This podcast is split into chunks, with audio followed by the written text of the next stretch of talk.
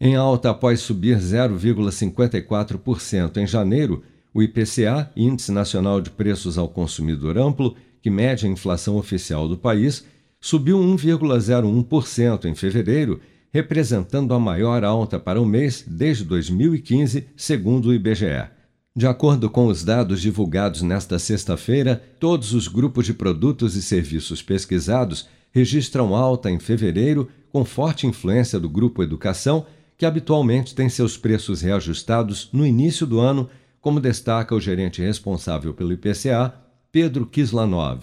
Nós tivemos todos os nove grupos com variação positiva no mês, com destaque para a educação, que teve alta de 5,61%. Vale lembrar que em fevereiro são incorporados no IPCA os reajustes habitualmente praticados no ensino letivo, e com isso foi observada uma alta de 6,67% nos cursos regulares, que incluem os cursos de ensino infantil, ensino médio e ensino superior, por exemplo, e de 3,91% nos cursos diversos, como os cursos de idioma e cursos preparatórios.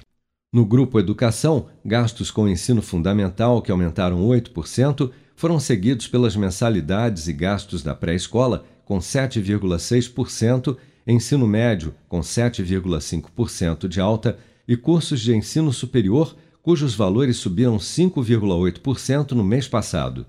Já no grupo Alimentação e Bebidas, que subiram em média 1,28% em fevereiro, diversos produtos pressionaram o índice como a batata inglesa, que subiu 23,5%, e a cenoura, que disparou com alta de 55,4%, variando de 39% em São Paulo até mais de 88% em Vitória no mês passado.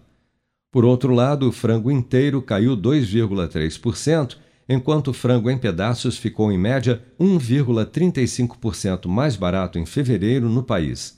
Mas, no geral, o que mais pesou na alta da inflação nos últimos 12 meses foram os combustíveis, que acumulam avanço de 33,33% de fevereiro de 2020 a fevereiro deste ano. E após o novo reajuste em vigor a partir desta sexta-feira, a expectativa é que somente o novo aumento dos combustíveis contribua com uma alta de 0,6% na inflação de março. Com produção de Bárbara Couto, de Brasília, Flávio Carpes.